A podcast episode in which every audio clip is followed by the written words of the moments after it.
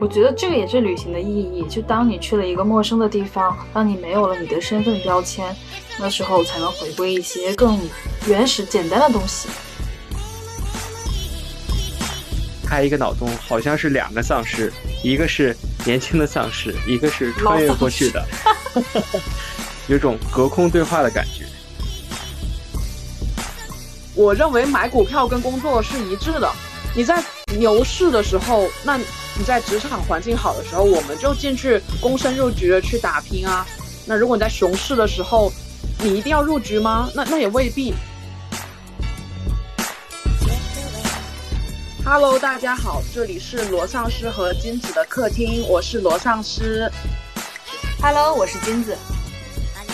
本期节目呢是时隔一个月以后，我从日本回来录制的第一期节目。也是我们建立旷野地图后的第一期节目。那这一个月呢，其实我去了一趟日本，所以本次我们的录制呢，也是想分享一下，只身一人去到日本旅游，怎么样在一个语言不通的环境下，依然可以玩的还不错。嗯，这一次呢，我们请到了一位嘉宾，对我们的老朋友金小航同学，我们欢迎他。Hello，大家好，我是小航，我是去过。日本十多次的小航，嗯，小航，你可以介绍一下为什么你去了十多次的日本吗？对我也是因为之前工作的关系，呃，我的工作是游学，就是组织很多国内的设计师去日本考察，五年多的时间去过日本十多回，然后从最常见的一些目的地，比如说东京、呃京都这些地方，到很深的日本的腹地，比如说北海道的这种石胜地区啊。或者是白川乡这些地区，呃，都有去过。嗯，好的。其实我这次录制以前特别紧张，因为我觉得我回来以后已经不会说话了，就是我已经很久没有这么长时间的说话了。因为我在日本基本上就是 E 人转 I 人，我已经就是 很沉默的一个状态。然后也想先我们一起聊一个话题吧，就是。你们自己的眼中，日本是一个怎么样的存在呢？嗯，因为没有去过日本嘛，所以我对它的了解其实就是存在于影视作品和文学作品中的。它给我的感觉呢，其实我一直都把它当做我们的一个 省的这种感觉，就是它离我们很近嘛，然后又是东亚文化圈，我会把它当做就是某种程度上的亲人，但是的确是。跟他又有一些过节，是很近的，但是又很矛盾的一个地方。当然了，我对他们的很很一部分文化，比如说物哀的文化，或者说是一些比较决绝的文化，以及他们的某些事件，还是比较不喜欢的。就是一个怎么说复杂的态度吧？真的挺复杂的。就是当我看到日本这个词的时候。哎，你这一个说法让我回想到我之前，其实九月份的时候，我是去了一趟东北。我在东北看到的那些什么清华的纪念馆，呃，关于日本的一些回忆，其实当时会觉得心情还蛮沉重的。但是其实这又说到另一点，就是我其实一直是一个有一点点亲日的这个类型的人。怎么去理解这个话呢？就是其实我在大学的时候就对日本非常感兴趣。包括我报的选修课是报了两个学期的日语课，然后我自己的那个人文选修课也是报的日本文化概览这样的一个一门课程，然后所以当时我其实对日本就蛮有一种好感的，也希望能够在我工作以后攒钱去到日本旅游，所以其实这个种子我是在呃一九年的时候我就埋下来了，当时其实。我已经有一笔小钱了，我已经想在二零年就去日本旅游了。可惜的就是因为三年的这个大家都知道的原因，所以我就没有成行。所以现在打开的这一年，我就火速安排了这样的一次旅行。这是我对日本的一个感受。小航呢？我觉得从我对日本的感受，可以把它分为几个视角，这样也许会更清晰。首先就说日本的国家，从国家这个视角上来讲，呃，或者说从文化来讲，它同属于我们一个整个的大中华文化圈。在之前很多年的历史上，呃，都跟我们这个国家是非常亲近的，一直在向中国去学习。呃，确实有这种同源的感觉，因为你去到日本，你可以感受到它的文化。然后从，当然近代做下了很多不可饶恕的事情，这个我们就不展开。但是我们相信每个人都不会忘记。然后至于这个国家大小，我我也希望颠覆大家一个观念，其实我们一直在讲说日本很小，我们会这样去讲，但其实日本有多大呢？它跟英国差不多大。那为什么很多时候大家描述英国会觉得哦，大英帝国、日不落帝国，它也是一个海岛国家，它发展出了就是曾经一度站到世界中心地位。那日本作为一个国家，它有这个诉求，有这个野心，他会想为什么英国可以，但是我不可以，所以他一直在。朝这个方向努力，但恰恰就因为他在东亚这个地方旁边有庞然大物的我们的国家一直在啊镇住了他。我觉得从国家视角上讲，他有他国家发展的脉络；然后从人的视角上讲，就是日本这些人，他确实是有两面性的，就他可能呃表面上会对你非常的有礼貌，但是你并不知道他呃背后会怎么想，就是他是举举刀嘛，性格的两面性表现的非常。明显，然后第三个角度就是发展进程，呃，每个国家有它自己的发展进程，那我们必须承认，日本它可能更早的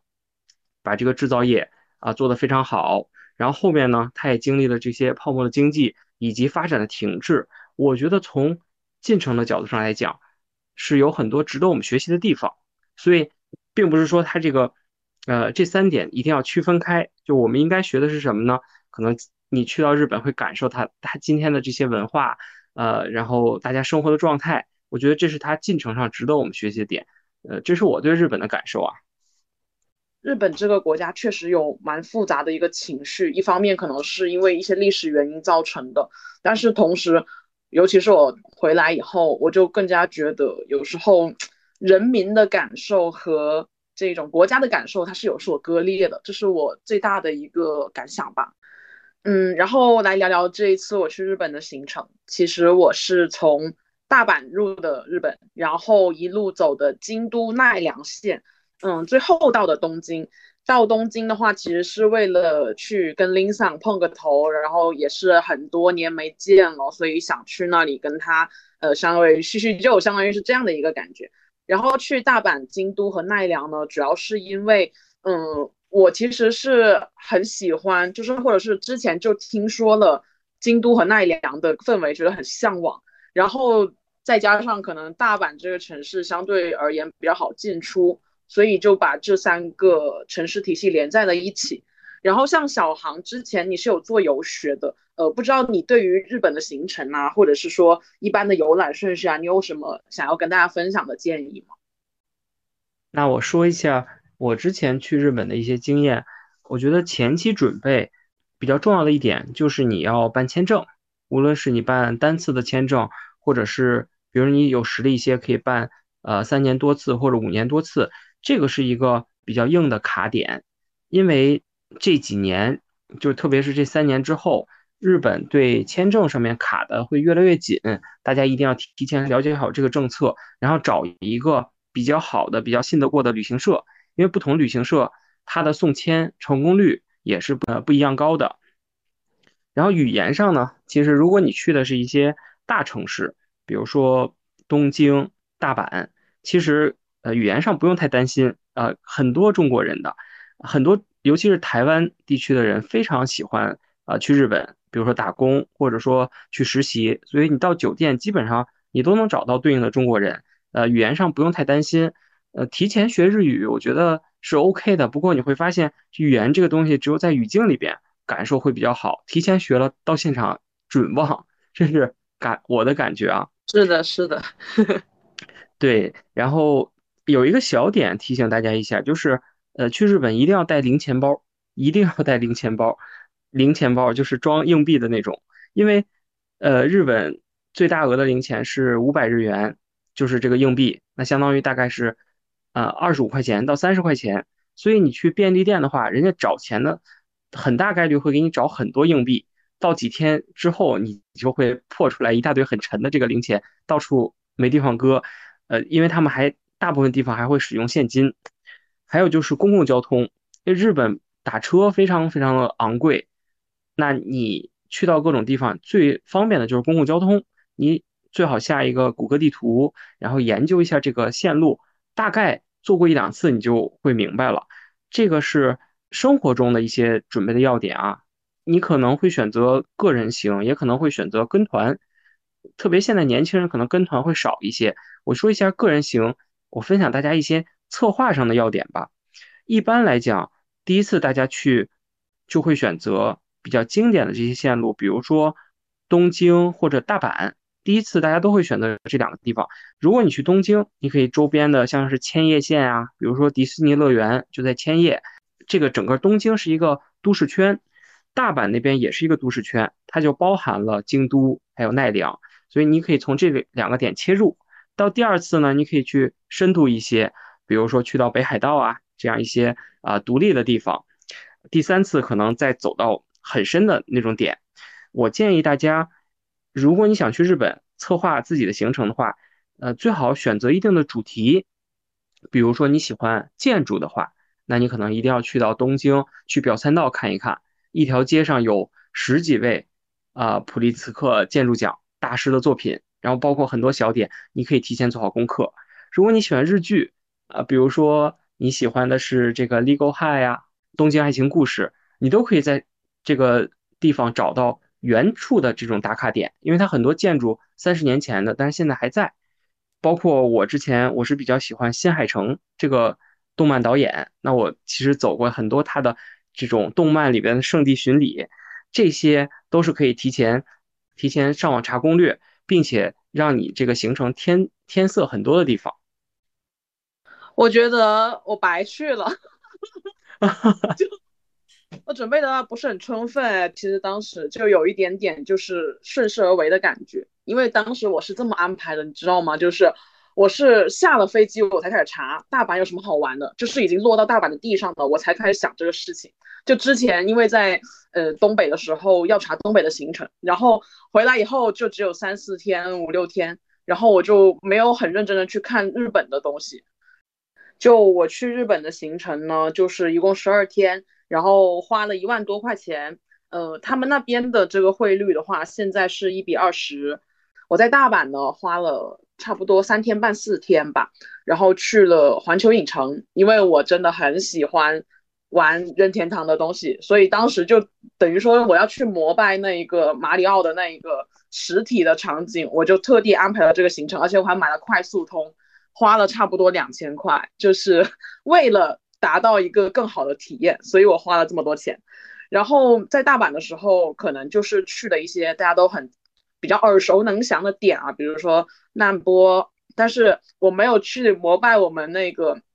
风景园林最出名的难波公园，因为我实在是找不到它的出入口。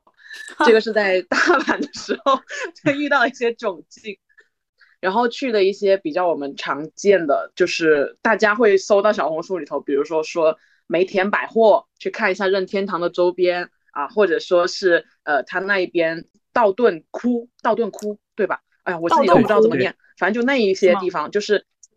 对 对对，一些买手会去的地方，然后这一块的地方呢，整体上会让我感觉到文化之间的那种融入和多元性是非常强的。然后大阪让我感觉它比较类比于在日本的一个新一线或者是一点五线的城市的这样一个感觉。我一个感触就是它的那个建筑保养的非常好，让我感觉很新，就是它的用材。呃，不管是涂料也好，还是材料也好，让我感受到就是，嗯，我们国家的建设标准跟他们国家之间的那种差异性，就是他们整体的这种给人感觉很新的感觉，让我很震撼。我后面四天安排了京都和奈良，然后他们是各两天。在京都的话，我会觉得它整体有点像是偏呃那边的二线到二点五线城市的感觉，建筑会比较低矮一些。然后古建偏多，但是其实我最喜欢的还是奈良给我的感觉，因为大家应该都知道奈良它整体是就有一个片区是人和鹿是可以共生在一个环境里没有阻隔的。然后那两天哪怕是下着小雨，我也是打着伞去喂了小鹿，就是深度的感受的那种自然在城市里头的感觉，就是让我觉得也是到了我整个日本行程里头最松懈的一个点，就完全没有工作状态，就是想沉浸在这样的一个很轻松、很自在的感受里头。但是这个感觉在我后面回东京的四天里头就完全被拉回来了，就是。因为东京的地铁实在是太挤了，让我不断的回想到北京地铁给我的那种感觉，就是那种奋斗感，呃，很强烈的，就是等于说为我在北京回来北京以前的卷做了一个铺垫，这是大概我这几天行程的一个感觉。然后，嗯，像在出行准备上，我觉得小航说的那一点就是特别到位，就是你要带零钱包。虽然说我没有查攻略，但是我正好有一个，所以那些硬币啊、零零碎的东西我都装的还不错。然后我有一个点就是我下的翻译的 APP，但是我就不说是哪家了，发现它还是不够智能，它不能够达到同声传译的这样一个程度。然后我还问了我同学，他说他可以，他之前是用那个三千多的科大讯飞的同声传译机专门带过去去。用的，所以他会觉得很流畅。但是我觉得可能在语言方面，我就是觉得我虽然会中文、英文，还会点日语，可是我就很难用这三种语言凑出一句完整的话。所以我经常都是三种话一起去说，然后去表达我加上我的肢体语言这样的一个方式。嗯，我还要提醒的一个就是，可能大家可以。多带一个行李箱，像我同期去的同学，他就是带了一个空的行李箱回过去，然后买了东西装满载而归的回来。因为确实还有蛮多大家都会很喜欢的东西，包括我在环球影城、迪士尼，我也买了很多我喜欢的那种 IP 的东西。如果说你有那种动漫喜好啊什么，基本上就是购物的这个需求就会非常大。然后像小航说的那个签证，我这里提醒一个点或者提示一个点，就是上海的会比北京的标准要低一些。就是比如说北京你要验资二十万，但是上海可能只要十万块就可以，所以可能有一些政策上的不一样，会让你的签证的难度也不一样。这个是我想补充的，在行程上的一些准备吧。嗯嗯。我发现旅行好像有一个建议，都是多带一个箱子。哎，哎，像金子，你旅行的话，你会有这种购买欲吗？因为之前你一直是一个要存钱的形象。嗯，会买啊。之前我每次旅行的时候都是买买买的。我有一个印象，就是之前去英国的时候，那时候我的购物欲已经淡下来了，我几乎都是在旅行看。然后我的一起旅行的那个男同学，他特搞笑，他给他的。表妹带了两个星巴克的杯子，然后买了一个小羊，买小羊也就算了吧。那个玩具小羊是一个特别沉的小羊，然后我们一直到回返程的路上，打开那个标签，发现它写的是它是一个门挡，就是巨沉。然后什么意思？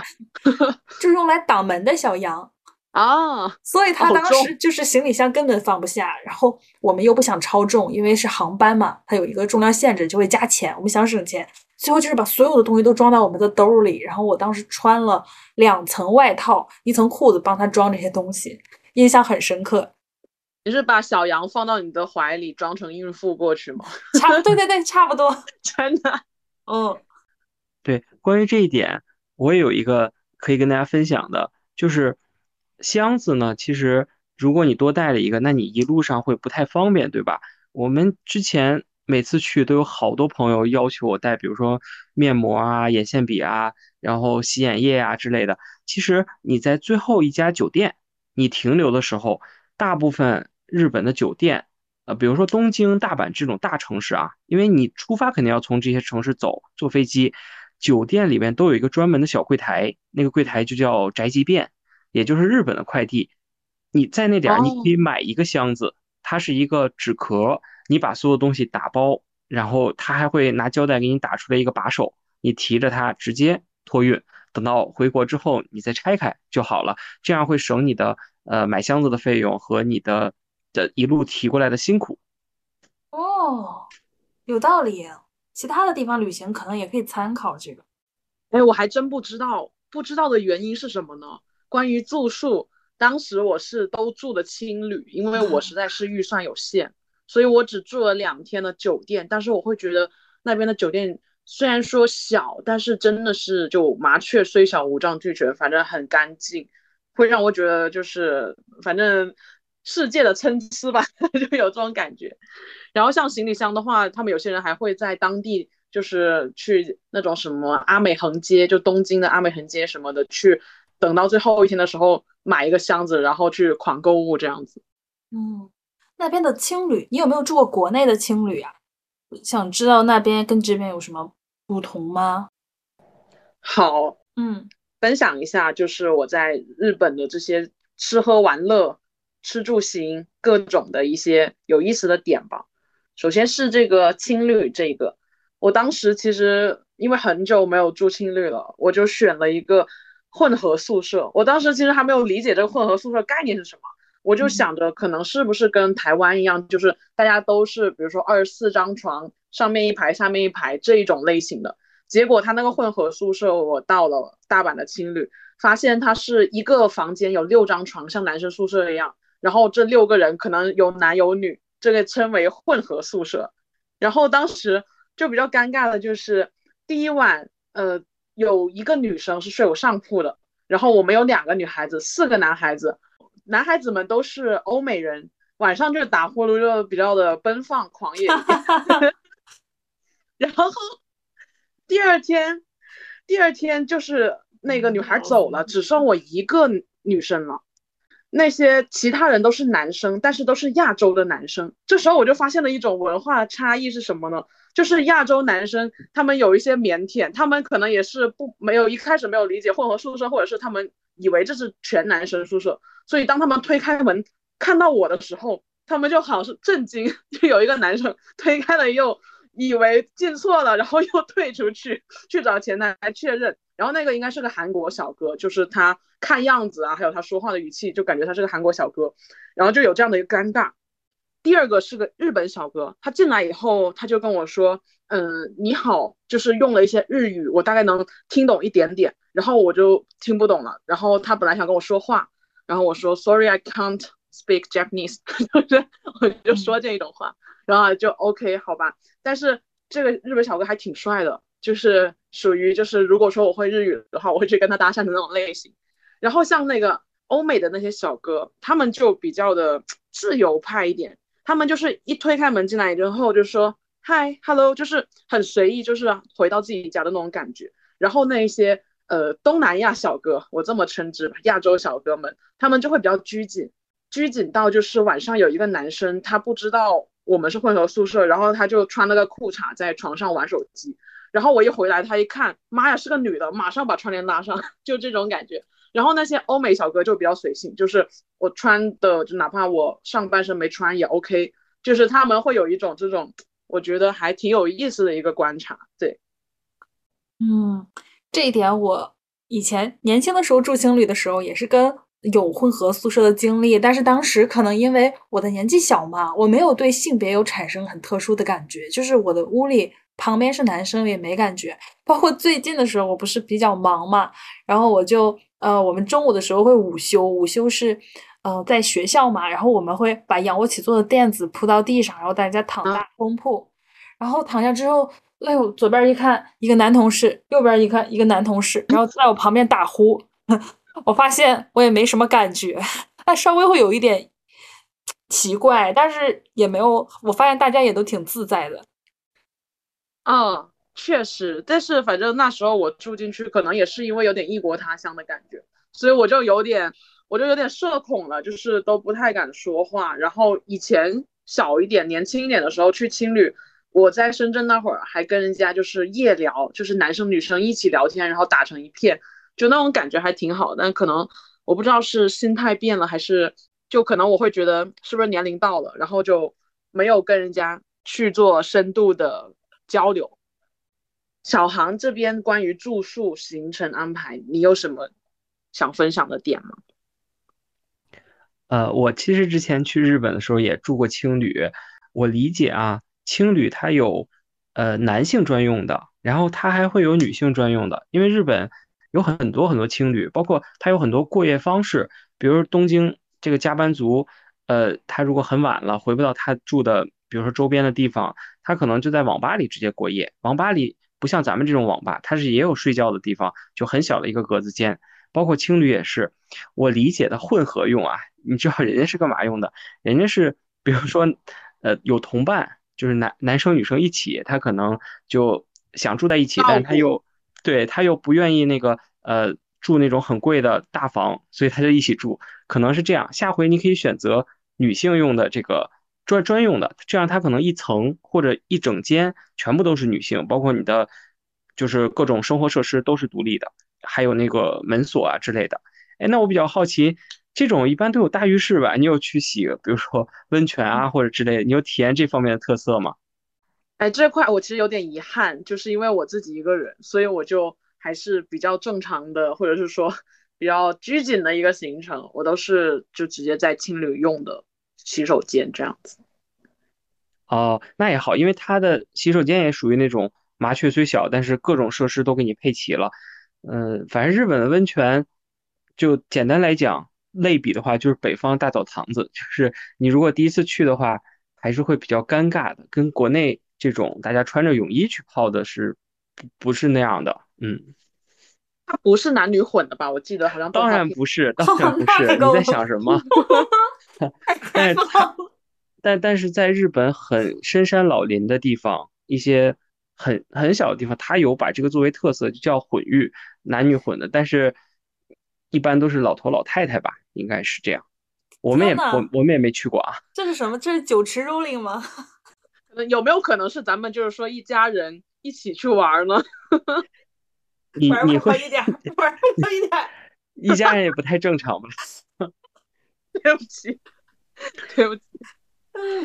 对，因为丧尸，你说你在日本都没能跟帅哥搭讪吗？我想知道你的这个语言不通在日本有哪些表现呢？就是出现了多少糗事？哦，好的，那咱们就是一一道来吧。就是首先是在大阪的时候。我刚下飞机，就是属于一个什么方向都搞不清楚的状态，什么东西都就是还没有概念，就是相当于是我重新在一个地方重生了这样的一个 状态。咱们就是说，然后我就下来，我就是看到一个有点像是地铁站的地方，我就进去了。就是我还挺勇的，我也不管怎么样，我就刷，哎，咱们交通卡滴了一声，没有，哎，有反应，哎，然后我就进去了，就就属于是这样的一个状态。然后我进去以后就直接下到那个乘车城，然后乘车城我就看不懂，看不懂怎么办？我就随便进了一一个正在停在那里的车，我进去以后我就开始说，问问别人，Can you speak Chinese？就是我就开始社牛，我就说谁会说中文啊？就是我已经到这个程度了。然后呃旁边就是有一个人女孩子观察了我一下，然后她就说我可以，她居然就是哎还真有。然后他就跟我说：“你想去哪里？”我说：“我想去难波，但是我不知道怎么坐车，我看不懂这个单子。”然后他就说：“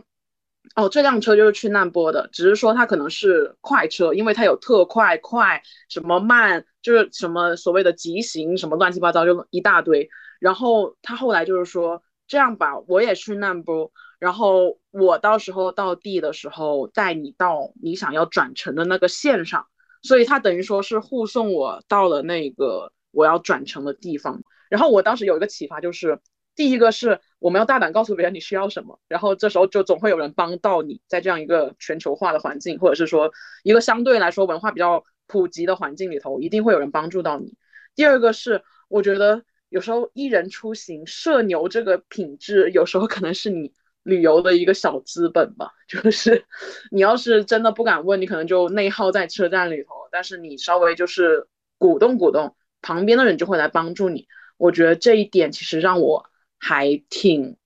打开了我一个局面吧。以前我在北京工作的时候，我有时候就是会比较沉默，包括整个的氛围，我会有时候会冷漠一点。但是到了一个新环境以后，我感觉我好像被激活了一下这种感受，嗯。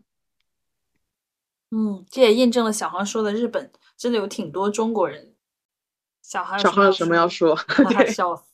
我觉得作为社恐的话，可能也不会有这么大胆的经历，就是呃，在缺乏准备的时候去。我可以给你们讲一下我第一次去日本，呃，一六年吧，那会儿，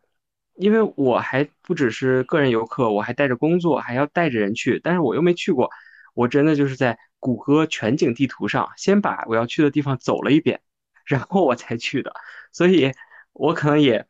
因为社恐。我可能也不会想说到地儿我再问人，估计就是提前把所有的小笔记都查好，然后再去。大概社恐会是这个状态吧，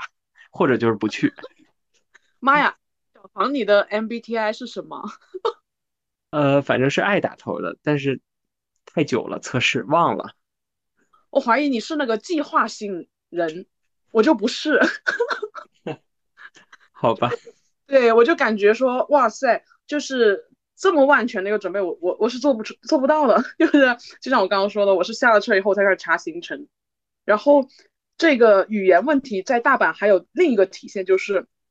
我点单的时候，我就指着那个菜单上一个菜，可能虽然它有图片啊，但是我其实不知道它原料是什么，我就大概的比划了一下，我要吃这个东西，然后里面有两种米饭，一种是糙米，一种是精米，我其实当时想吃糙米饭，然后。他可能也听懂了，他下单也是糙米，我看到了，但是他最后上的是精米。但是我后来想着说，嗯，算了吧，就吃了吧，就也不要去跟人家找茬。然后我就有一个感受，就是如果我是在我的母语地区，可能这时候我就发飙了，或者是我就拿着我的饭去找人理论了。但是我在日本就是前所未有的宁静，可能是因为我不会说日语，所以就不找茬了，就是感觉还挺有意思的。然后再一个就是。有时候吃饭确实就是那种开盲盒的状态，我就会有一种开盲盒的快乐感，就是呃，不是我非得知道这个东西是什么样的原料，然后吃起来还挺有一种趣味。对，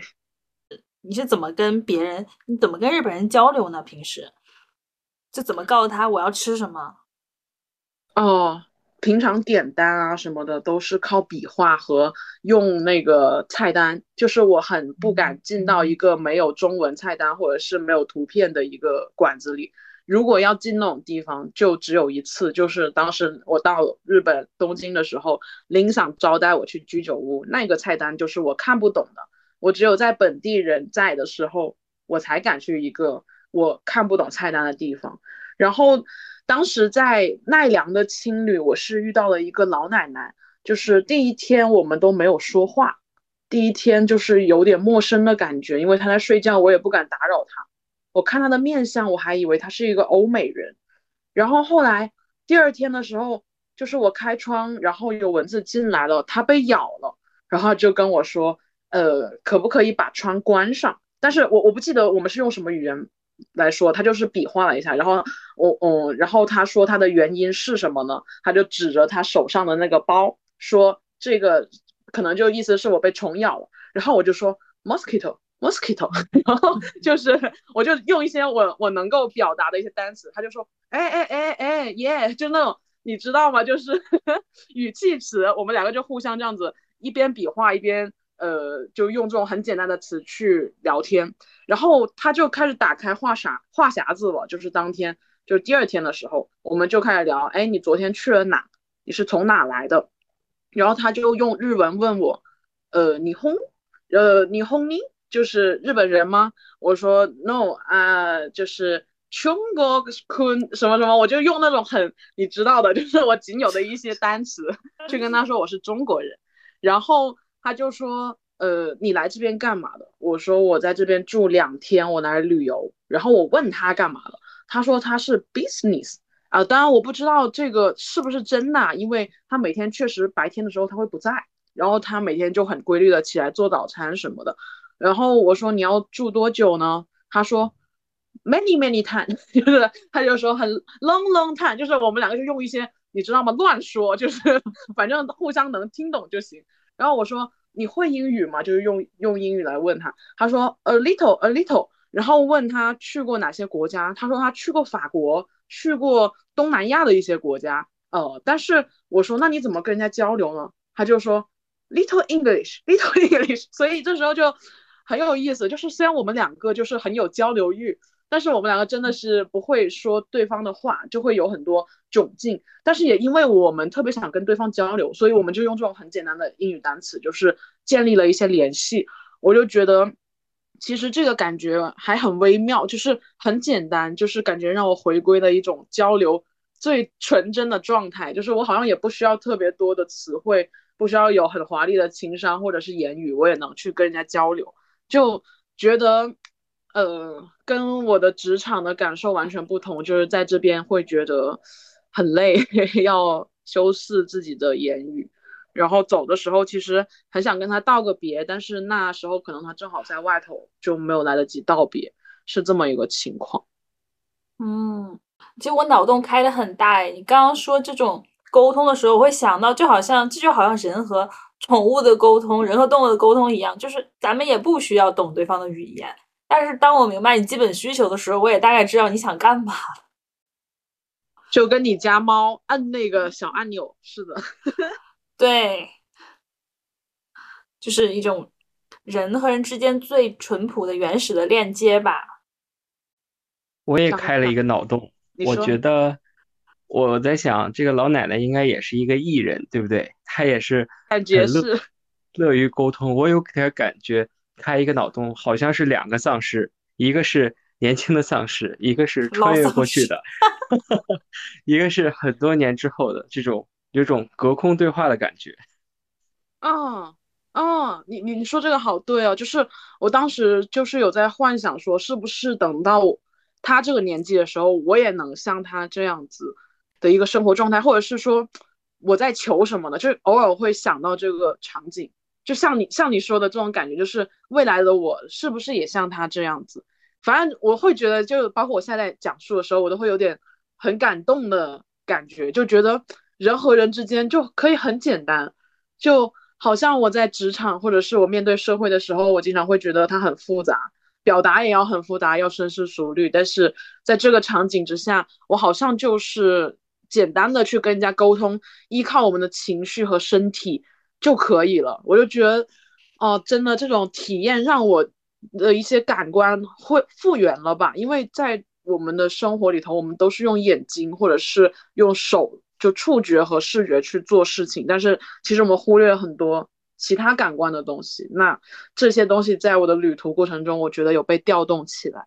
嗯，我觉得这个也是旅行的意义。就当你去了一个陌生的地方，当你没有了你的身份标签，甚至你们两个人在这样的青旅的状态下，你们两个没有目的生活在一起的时候，那时候才能回归一些更原始、简单的东西。嗯，对的。是的，是的。然后到了东京以后，我就会感觉中国话和英语的含量变高了。尤其是我在东京的，我忘了一个什么站，反正就是他那一边，不记得是涩谷还是什么谷，我回头再想想哈。反正就是一个地方，他那里的中国人含量贼高。然后你说一句就是英文。他就直接用中文回答你，因为我发现就是东南亚的人说话或者发音的方式是很容易被识别的，尤尤其是有时候我问路的时候，我就带着我这个中国的这个语腔语调，所以对方马上就识别出来我也是一个中国人，然后他就会调到中文频道去跟我聊天。所以到了东京的时候，其实语言上会更顺畅一些，但是也就丢失了很多这种。我觉得很有意思的一些趣味瞬间吧，嗯，其实还有一个点，就可能它是通过呃服装啊，还有妆造去判断的，因为日本人，比如说男性，他的发型就那几种，然后他的衣服，比如说他是上班族或者他是帅哥之类的，呃，不同的职业就那几几个配方，我我觉得可能还有这个原因。帅哥也是一种职业，牛郎是吧？对，说到这个，我真的有一个呃很大的感触，就是他们那边的男生真的都还挺合我的口味的，就是穿衣风格也好，就是整个的那种形态面貌也好，就很多元。尤其是在大阪的时候，我感受到他那个。衣服衣着的那种多元性，男生也留长发，也烫大波浪，或者是留着一头很夸张的脏辫，然后女孩子也可以剃光头，或者是留超短的头发。然后我在环球影城的时候，有一对情侣在我前面排队，那个男生他是做了美甲，穿着高跟鞋，然后我我确认了一下，他不是 gay 吧？确实不是，就他们两个的肢体就是情侣的肢体，所以我就觉得哇塞，就是 这种感觉很奇妙，就是会让我觉得男性的这种穿衣自由也在那边得到一个很好的体现，对。这一点好像是诶，因为感觉日本的动漫文化也很发达，很多男生他甚至会穿女装，包括咱们中国也有少数的，就他们对这一方面的包容度好像很高。啊，我觉得之前几年去日本一些我比较感兴趣的点是在他们对于传统服饰的这个这个保存，他们重大节日还有一些著名的景点，比如说东京的浅草寺。之前几年是完全可以穿着和服，大家经常会去那边打卡，就是日本本地人啊，有些外国人也会化妆成那样。当时我就在想，哎，我们国内什么时候能这么样去鼓励它的发展？当然，我说这个时间点是二零一六年啊，当时这个汉服啊，各种大家对传统文化的挖掘还没有那么关注。但是经过这十，一定要把它放在时间周期里去看，八年之后你再看，会发现，比如说我前几天去大同。大同的，呃，这个著名的古镇，这个古城上就有专门的这个汉服的店，然后大家就可以租，而且年龄段很宽泛，就是从阿姨啊，从更年长的一些人到很年轻的孩子到年轻人，大家都可以穿着自己民族的服饰去打卡。我觉得这点，呃，我们也做的已经很好了。就我真真正感到这个变化，觉得特别欣喜。金子之前不是汉服的。消费者嘛，你自己有什么感受吗？嗯，我的体会是，应该是二零一几年的时候，这个汉服开始兴盛了。那段时间，我记得网络上关于汉服形制的争论非常多，也有一些嗯小明星开始去推崇汉服。这时候，我们的这个方面的文化，我觉得有被复兴到。而且这里我感触会比较深的是，我不记得之前有没有说过，就是我在美国读书的时候，我们学园林的时候发现，学园林啊，包括学一些嗯传统文化的时候，会发现他们对于呃中国文化的了解是非常少的，而且他们会以为很多文化是来自于日本，尤其是什么禅宗啊、道教啊这种。当然，它我认为他们是根源于我们的国家的，但是呢，日本就是中途截胡之后传承的非常好，导致我们的文化好像就没有展示的那么的强大。但我觉得这件事情是有在进步的。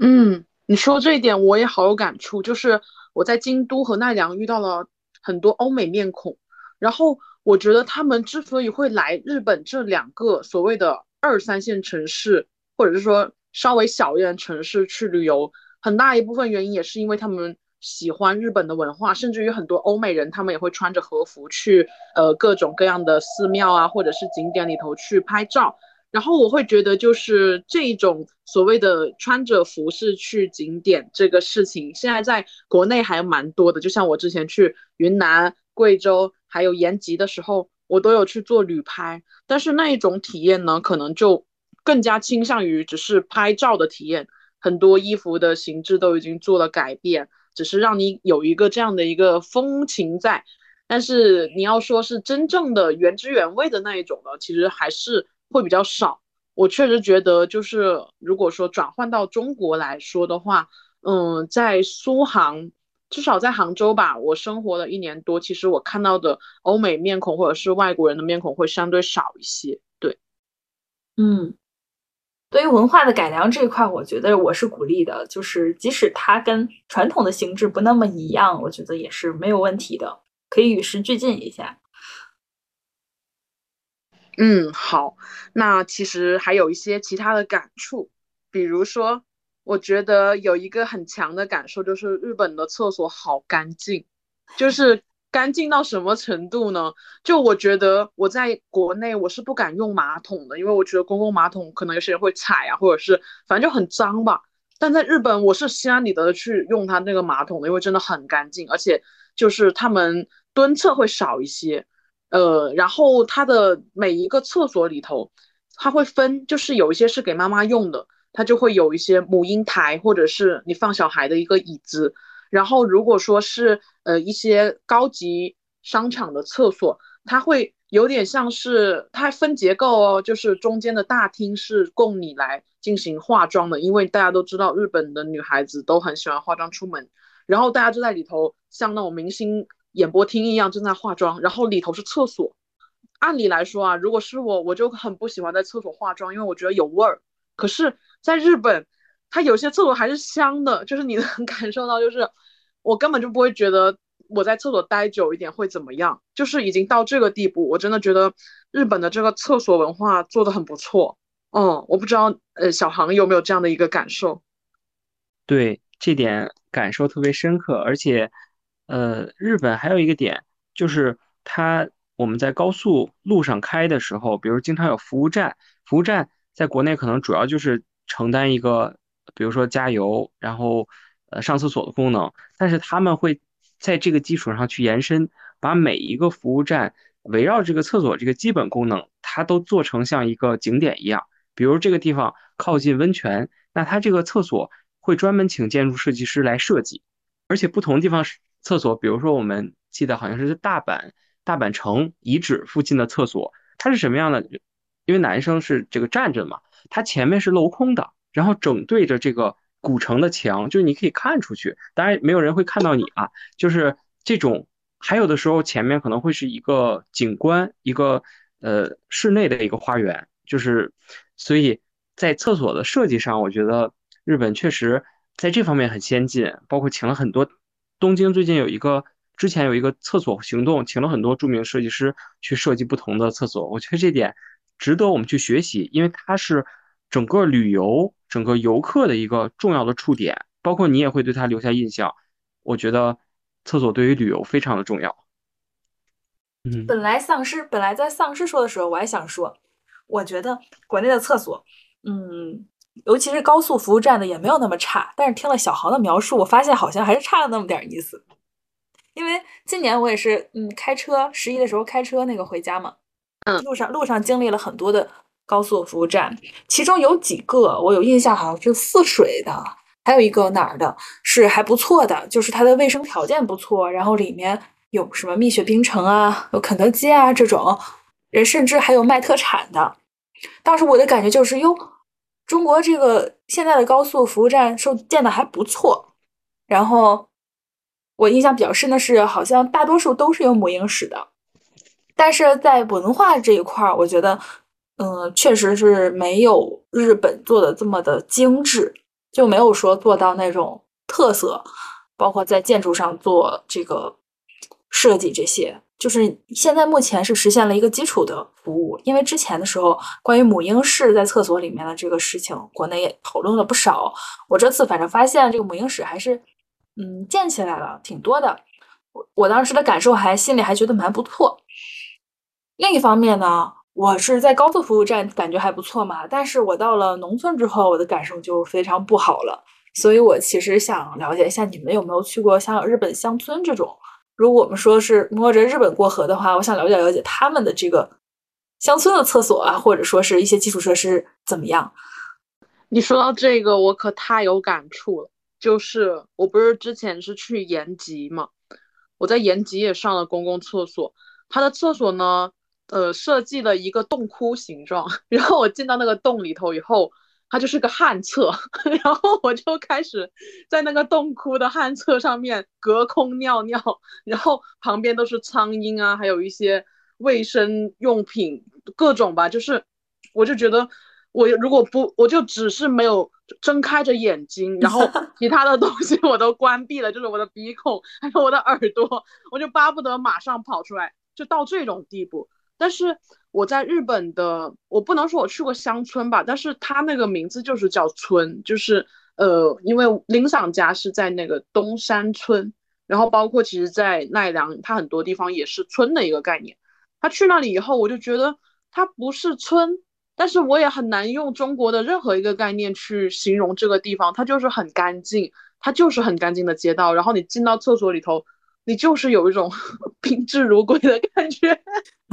就是毫不夸张。我我真的觉得就是，哎呀，我我不是说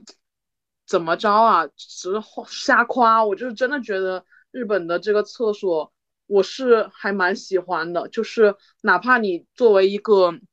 不想上厕所的人，你不排斥在厕所边缘转，因为我有一个很强的体会，就是我在国内如果要等别人上厕所，我肯定不会站在厕所周边的，我一定会离得稍微远一点。但我在日本我是很 OK 的，因为没有味道，而且也不会有很多垃圾，就是你就是站在那而已，就是很舒服，这是我的一大感受。哦，呃，对，确实，中国乡村的这个厕所我也有点有点发 怵，它可能更多的就是一个呃发展周期，刚才我们也讲了，就是发展进程的原因，比如说你城市化有没有完成啊，然后有没有人留在乡村啊。呃，政府对乡村的这种投入，我觉得，比如说北京周边乡村，现在可能有些已经建设的还不错了，当然还有差距啊。呃，日本确实，它的乡村可能在从上个世纪，它是从七八十年代就开始呃振兴，包括提升乡村的收入，呃，以及乡村的一些基础设施，厕所，乡村跟城市基本上没什么差别，而且有时候甚至还更有意思，你。你一查会发现，哎，这是一个事务所设计的，经常会有这种惊喜。因为，哎，说到说到咱们本行了，就是到后期你的景观啊、建筑这些事务所真的是接不到活，所以你只能就是任何项目，多大多小的项目你都去做。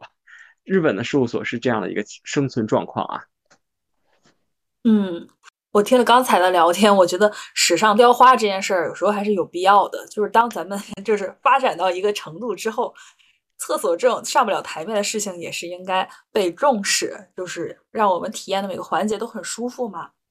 然后我在这一次在乡村的体验还是比较深刻的，因为我已经多年没有进过村儿。那当我进村之后，我就发现，第一个是乡村跟城市其实也不过就是。嗯，几十公里、十几公里的距离，但是这两个地方的差别很大。就是村庄里面呢，年轻人很少了，然后呢，他们对于自己房房屋的建设呢，其实都停留在就是自己自己管自己。那可能你比较你们家青壮年比较多，你可能会建设的比较好一些，但是你家人可能老人比较多，体力跟不上，或者不那么不那么想要与时俱进的话。依然还是保持着以前的传统，就比如说旱厕什么的，嗯，让我觉得其实咱们的乡村还有挺长的路要走。就是我也挺期待未来我们能够像咱们看到的那些旅游城市的这个乡村一样，特别的干净。同时，我也在想，对，就是你们去过的地方，可能是不是也跟旅游啊或者一些比较好的产业沾边儿，所以它的建设会更好一些，就。比较门面，我觉得它其实整体上还是很不错的，因为就像我在东京住在林场家，他那个村其实也不是什么旅游点，就是一个很日常的街道。然后包括我后来在东京又见了第二个朋友，他也是带我去他的那个生活的附近去走一走，他那里的街道也是很干净的一个状态。就好像叫自由之丘吧，当然那边它是有建设成稍微有点商场的感觉，但是你就会感觉其实这些非景点的地方，它的这个感受也是很不错的。然后像你刚刚说，嗯，在城市跟乡村这个面貌变化，是由于你可能看到的人的面孔是年轻人和老年人这样的一个感受。我也想说，在日本的这个虽然它是。老龄化就是大家其实对老龄化这个概念在国内会有一种恐惧感，或者是说大家都会说：“哎呀，日本人过得好惨啊，这些人老了还要工作。”就是经常会说这种话嘛。但是我这次去以后，我我改观了，你知道吗？就是我下了飞机在大阪的时候，我看到了特别多白发苍苍的老人，就是健步如飞的在这个机场里头游走。就是我们的空哥空姐呢，你就换算成他们的 空爷空奶，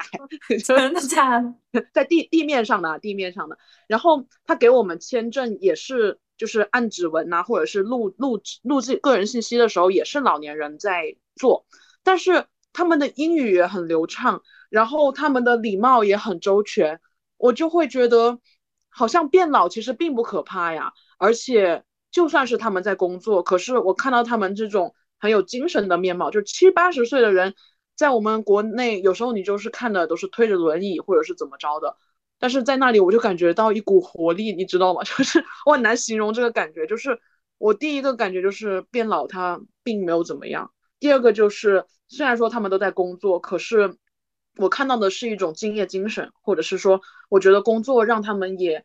焕活了一些。就是很多人，中国的老年人，像我爸现在退休了。他就觉得无所事事，他觉得生活很无趣，每天蔫不拉几的玩手机，或者是怎么着，也找不到爱好。但是我感觉，虽然说日本人依然老了还在工作，可是我好喜欢他们的这种精神状态和交流方式，这是我感触特别深的一个点。就老龄化并不可怕，嗯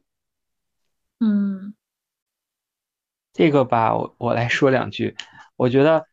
就作为旁观者。你可能觉得很喜欢，但是你得去问问他们喜不喜欢到这个年龄还工作，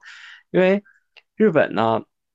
他有些人是存在到一定年龄，他的退休金并不足够支付他的生活所需，所以他被迫出来工作。呃，但是有很多我们出去玩的时候会发现，有很多景点是老年人成团出来旅游的，就日本老年人啊，因为他就是比如说丈夫已经退休了，然后拿着退休金。他生活状态很好的时候，他也愿意出来玩。我觉得其实这点在各个国家都是，就只要你有钱的话，你还是愿意出去享受生活的。那像日本出租车，呃，我不知道你有没有观察，它的后视镜都不像咱们一样在这个车窗两边的，而是它是在你的引擎盖上非常靠前的位置。为什么呢？就是因为他的出租车全都是老年人，然后经常。他们看不见近处的东西，他们戴的可能那个眼镜必须得是远视的嘛，老花镜，所以就必须得给他安到远处。嗯，确实很多地方都是老年人在干这些事儿。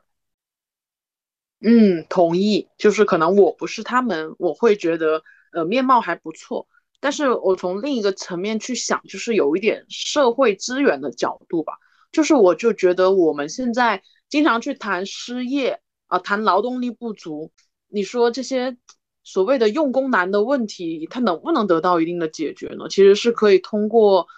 嗯，分工，或者是说像这样的一个年龄分层的介入不同的工种去实现的。当然，这个可能是一个解决方案，未必对，但是我会有这样的一个思考。对，回到我们的现实里头，我会觉得这一次深度的日本之行，其实还。给了我蛮多新的体验的，至少让我在感知力上回归了一些。好，因为丧尸这一次旅行其实是 Gap 去旅行嘛，我其实很想问的一件事情就是，你觉得 Gap 这件事对于，因为它对于你来说好像轻而易举，但其实你也是付出了一些努力的或者成本的。那你觉得 Gap 这件事对于我们东亚人来说难点在哪里？为什么很多人只是能只能嘴上说说？啊，我觉得就是我我拿我自己的亲身去举例吧。第一个可能是资金筹备上，就我之所以敢 gap 或者是我要出行，其实是因为我有一部分的积蓄能够支撑我做这样的一个事情。然后第二个，我觉得是可能职场的话语权。或者是说职场上你的面貌的问题，就是其实我能够争取到这个 gap 的时间，也是因为我在上一家公司，我主观能动性比较强啊，我能够真的扁平化的去跟老板去沟通，然后他们也愿意给我这样的一个自由度，所以我有这样的一个探索空间。但是相应的呢，我也要面对的是，我这几个月其实收入不是特别稳定，然后状态的话，就是说跟社会是相。脱节一点的这样的一些现现状，然后第三个我会觉得是心态问题吧，也不能说是问题啊，就是心态会影响你的这个 gap 的周期，或者是你愿不愿意 gap 这件事情，因为很多人他就觉得说，嗯，你去休息就是有问题的，或者是你不在工作状态里头，你就怎么说？用我妈的话来说，就是说你不找个工作，你是要废了吗？就是会有这样的一个观念啊，虽然虽然我一直在扶贫他，我说其实真的没有那么重要，而且我一直在说一个我自己的想法，就是我认为买股票跟工作是一致的。你在牛市的时候，那你在职场环境好的时候，我们就进去躬身入局的去打拼啊。那如果你在熊市的时候，你一定要入局吗？那那也未必。所以我一直是抱着这样的一个状态，就是说环境没那么好的时候，工作环境没那么好的时候，我未必要去参与到工作中。所以可能我是以这样的心境去 gap 的。嗯，我会觉得可能这是我跟别的不不敢去 gap 的人的一些小的差异点吧。嗯，我觉得这里其实就可以 Q 到我们的主题，就是我们做这一档播客的初心。因为其实人生有一句很火的话，就是说人生不是轨道，是旷野。那其实我觉得在丧尸这里面就有一个很好体现，就是你不想再嗯。做按部就班的生活了，或者说你并没有像他们一样一直在职场追逐一个稳定和跃迁，而是去更发散的去跟着自己的感受走，去体验人生，去尝试你的无限的游戏。包括我觉得小航也是啊，就是你也是，其实已经自己做艺人公司做了很久了。那其实我觉得是不是你也有一些这种感悟？就是从职场啊或者人生的角度，哎，对对对，我特别想问小航，就是为什么你虽然也是艺人公司，你自由度比较大，可是你也没有说像数字游民那样子到处跑呢？你还是会在北京？嗯，是的，啊，我觉得其实我也可以选择数字游民的生活，但是你要考虑，比如说你离家人的距离呀。我现在其实主要卡我的点是，也不能说是卡吧，它是我的一个幸福，一个牵绊。呃，要离父母近一些，要离呃奶奶近一些，对吧？但是如果将来没有这个点了，我确实是可以考虑换个城市去生活，跟女朋友一起。作为艺人公司，其实就包括金子跟我们讲提的点，就说觉得刚当公司老板可能会自由，我觉得确实这个自由。把它换个名词来讲，什么自由？就是你时间多一些嘛。但是它会对你提出一个新的考验，就是你要如何使用这些时间。那一部分时间你可能会分配给你要去服务好客户啊，你还要呃获取赚钱呢，获取你这个公司发展的生存的机会。然后你有一部分时间你要交给团队，你要跟同事们去沟通，呃，包括给他们呃如何成长啊。然后发工资啊，这些，还有一部分时间你可能会留给自己，呃，玩会儿游戏之类的，包括给家人一起出去。比如说这周我不就跟女朋友一块儿去大同过了一个周末嘛？所以其实如何使用这个时间，我觉得对，呃，想创业的人或者一人公司也好，多人公司也好，它是一个呃更大的一个考验。嗯嗯。这里我想到我之前跟丧尸的一个讨论，就是在他没有离职之前的时候，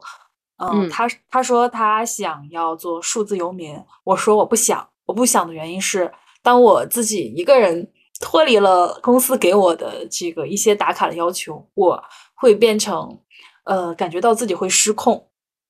就我很担心，我一旦玩起来我就失控了，而我当时在疫情在家里那段时间也确实有点这样的。就我工作的时候会情不自禁的去看直播啊，或者怎么样，我没有办法。本来也是多线程的人，不太能专注。我不知道丧尸有没有这种感觉。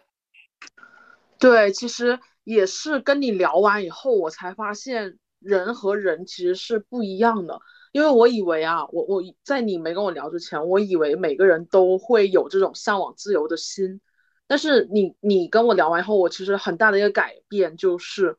竟然我也会开始体会，就是有的人是向往稳定的，或者是说，嗯，他希望自己是在团队里、团体里头的。当然，这个我会觉得可能我是那一种人，就是我是一个自律型的人。我发现的啊，就是像以前，比如说在学校的时候，就有的人他会去各种。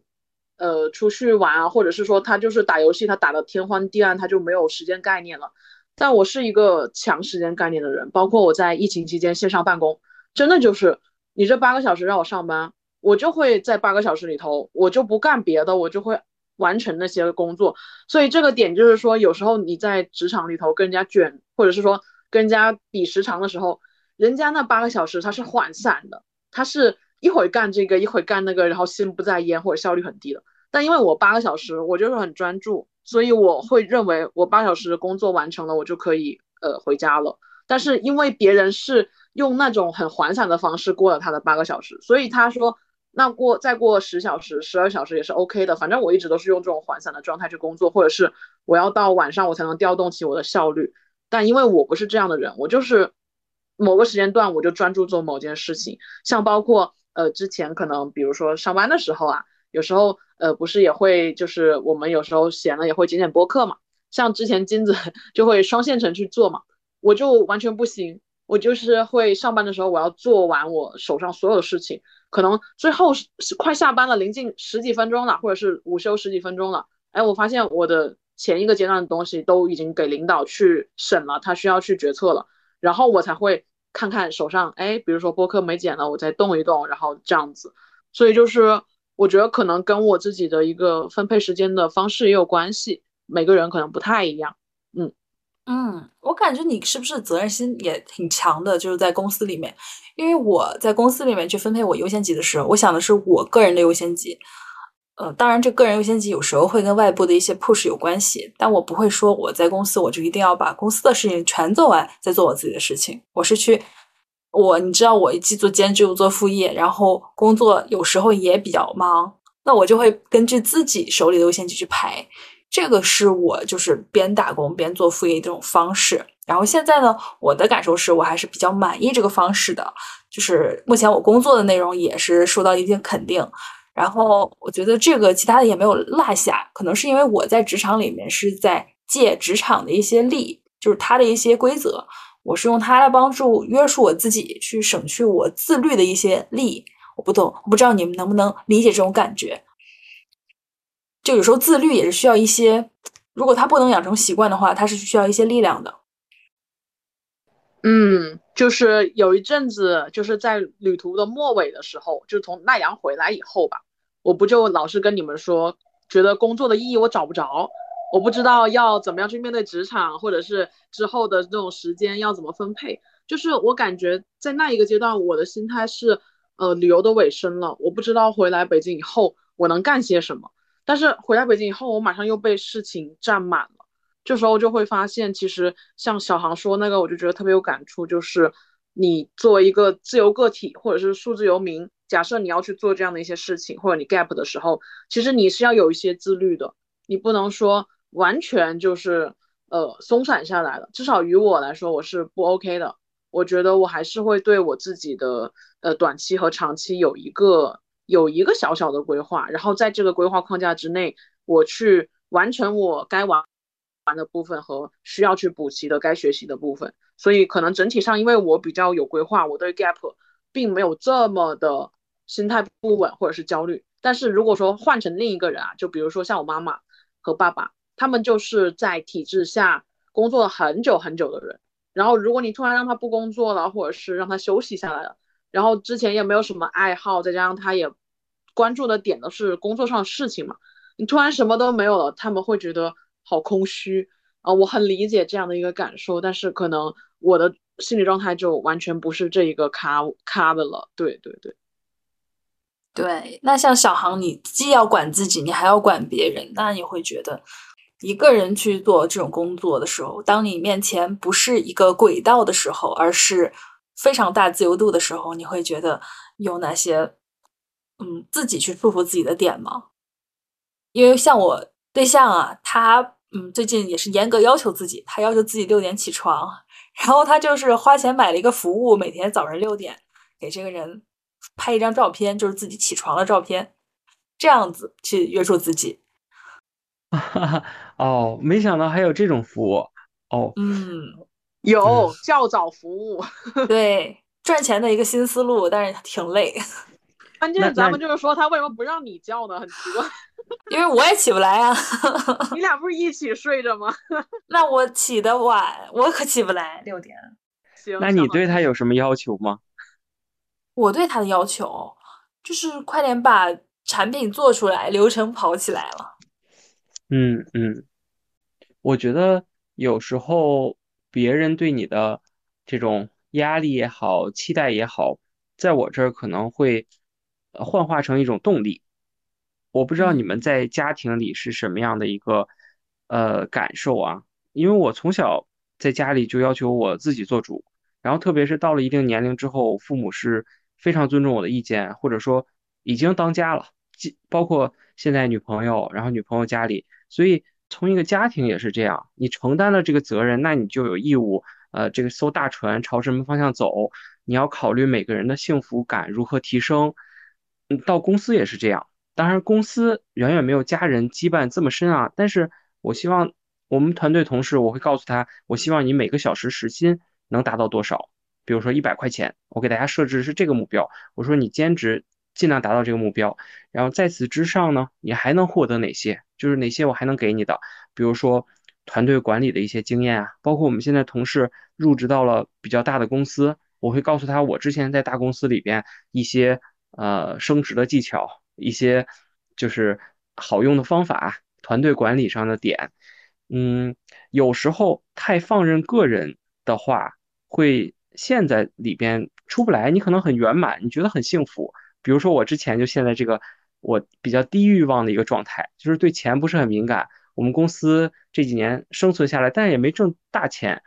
但是我开始问周边人的感受，发现哦，我女朋友也在想，说你公司什么时候开始挣钱呀？我突然醒悟过来，我说啊，原来大家支撑我已经走了这么久了，我接下来应该让它的盈利再增加多少，所以我才开始动起来。我我觉得有正有负吧，呃，就是别人的期待、压力，呃，是我的动力，是这样。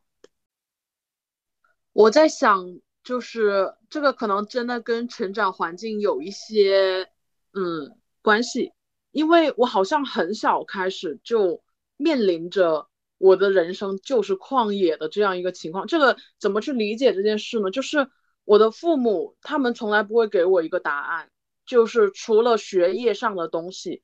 我能够通过考试去挣得我要的分数，这个是肯定的之外，其他的东西都是需要我自己去摸索的。因为我爸妈就是说，你是独生女，你是独立的个体。就是将来你自己是要去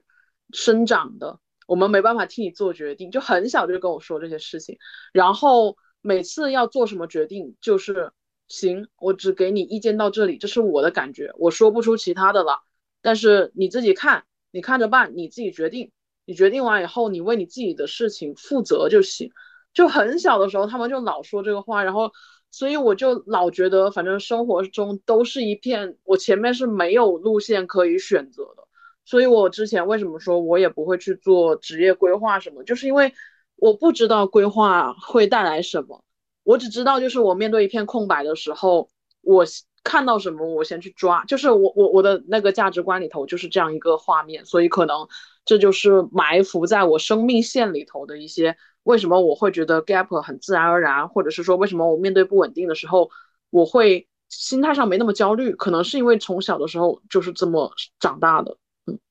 哦，我发现我们成长路径还是不一样的。那像我的生活走到现在这一步，更多的是我自己的抗争。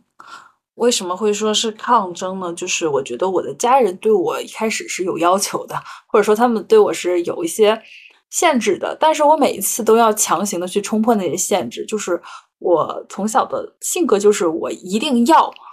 嗯，就好像我和我表妹的区别，我们俩小的时候，每次我去逛，带我去逛超市或带我去什么，我有什么想要的东西，我就一定要，但我表妹就是，嗯，看看就好了，从来不会说闹着要。那我一直以来这种性格呢，就导致后面我家人就开始不再去管我的大的决定了。包括我在初中的时候，记得很印象深刻，就是有一个班它更好，然后他们家人说可以给我转到那个更好的班，但我在那那个班里，当前的班里已经有建立了一些情感的链接了，跟同学，我就非常抗争，抗争了一夜，就是不同意去转班。然后后面我觉得我父母好像就是不太能够管我这些了，那我就开始去自己去探索自己想要的东西，才。变成了现在这样吧，包括此时的我，可能也是去找我心里面觉得喜欢的东西，我心里的执念，这个可能就不能够来自于别人，就是这是我自己野性的呼唤吧，我觉得，嗯，因为怎么说，我就觉得家里其实对我物质的支持其实没有那么那么的丰厚，就是他们只会说，就是说给我必要的给养，就比如说，呃，在大学的时候，就是一个月一千一千五的一个生活费，然后其他东西你自己去挣。呃，说的白一点就是自己去挣，因为什么奖学金啊，什么呃你要去做兼职啊，就是你自己的生活品质是由你自己把控。所以我好像呃，其实，在大学或研究生的时候，我就感觉我们在物质上的粘连性没那么强。包括我从来也不觉得可能，虽然我是独生女，我也不会觉得说父母的财产一定会给到我，我就经常会觉得说，有可能在他们有生之年就会花光，也有可能。所以我可能很早就。建立了这个壁垒吧，就要靠自己的感觉。但我现在觉得要融入团队，所以最近一直在做一些希望能够跟团队一起走的事情。对，嗯，我经常也在想，如果我有，假如我有后代的话，我是否也能让他像我们这样去挣脱束缚去生活？我觉得，虽然咱们家庭啊，呃，从小的经历，呃，人生中的这种成功经验都不同，但是大家。都在努力的寻找自己的这个路，这可能是我们这一代人比较幸福的地方吧。就我们也经历了，呃，我们父辈曾经经历过，呃，比较大家规规定，特别我父母可能还是那种国企啊，包括他们的房子还是分房的那个阶段，你敢想象吗？呃，因为他们年龄比较大嘛。但是到我们这一代，我们经历了真的是百年未有之大变局，那可能不敢说咱们。在呃经济方面，就如果以经济的评评判标准，我不敢说我们是嗯非常好，或者在社会中多少多少的，但是我们努力活出自己，我觉得我们在精神状态上是非常有自信和遥遥领先的，特别是丧尸，我觉得你在这一点上真的是我辈楷模，我觉得你可以来 总结一下。好。就其实我觉得啊，就是回归到我们自己这一次日本的行程，其实不管是 gap 也好，或者是我自己一个人去日本，呃，在语言不同的环境下去做这样的一些尝试，这些事情其实都不是说那种符号化的东西，我也不是想通过这个东西去标榜什么，而是我真的心之所向，所以我去执行。所以我觉得，哪怕大家有些人就说，呃，看到我去玩。我觉得真的没什么好羡慕的，我也会觉得你稳定的状态是很舒适的。前提就是我们要自洽，我们要知道自己要什么，并且去实践它。我觉得这个是最重要的。至于你活成什么样的形态，我觉得都可以。哦，也可以像镜子这样子，我就是想要一份稳定的工作，我就是想要职场上的感觉，我觉得完全没问题。呃，我只是说提供了另一个样貌给大家，但是这不意味着我比这个。稳定的状态更高明，我觉得还是要每个人回归到自己本身，去寻得他自己需要的东西。嗯，OK，那我们今天的播客就录到这里。然后之后，如果大家有什么想要跟我们聊天探讨的，甚至于你想听一些什么样的话题，都可以在我们的播客里头加入我们的社群，联系到我跟金子啊，一起交换我们的不同的观点。对，也欢迎你在评论区跟我们一起互动，跟我们一起畅快的聊天，发现不一样的自己。那今天我们就到这啦，嗯，好的，跟大家说再见吧，拜拜，拜拜，拜。